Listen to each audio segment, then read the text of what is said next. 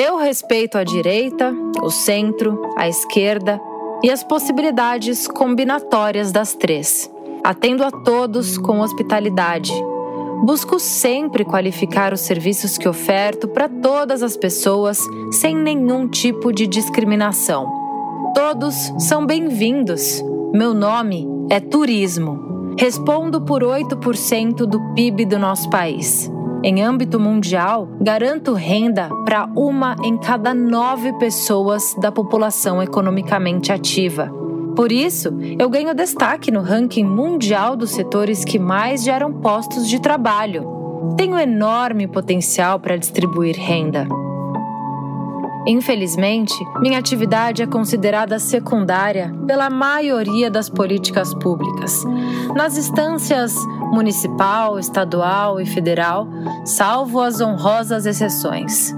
Por isso, a extensa rede produtiva que alimento sofre. Agências de viagem emissivas e receptivas que atendem os mais diversos perfis de demanda.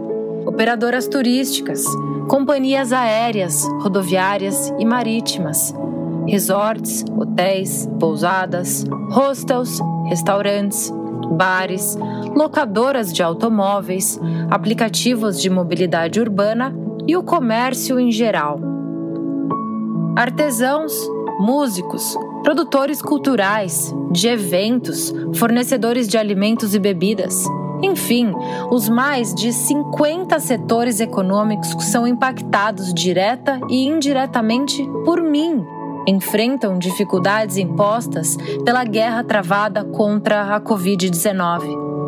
Ainda assim, sou o primeiro a recomendar distanciamento social, uso de máscara e constante higienização das mãos, além de adotar os mais rígidos protocolos de biossegurança.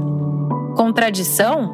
Não. Ao contrário, priorizo o bem-estar de todos Vivo de pessoas saudáveis e vivas na plenitude.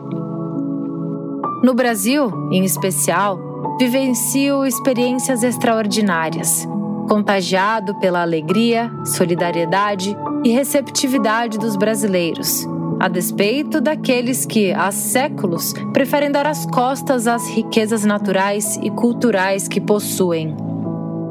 O Brasil é reconhecido mundialmente por ofertar aos turistas os mais valiosos atrativos naturais do planeta e por ocupar a oitava posição entre os países que ofertam atrativos turísticos culturais.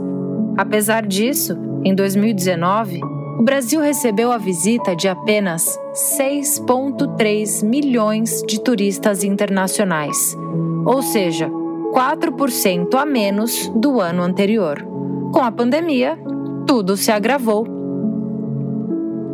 Clamo por sua ajuda, cidadã e cidadão brasileiro de nascimento e de coração. Façam o que está ao alcance da nossa competente capacidade de comunicação e premiada criatividade para divulgar o que temos de melhor até chegar aos ouvidos das autoridades esse apelo irrefreável por socorro.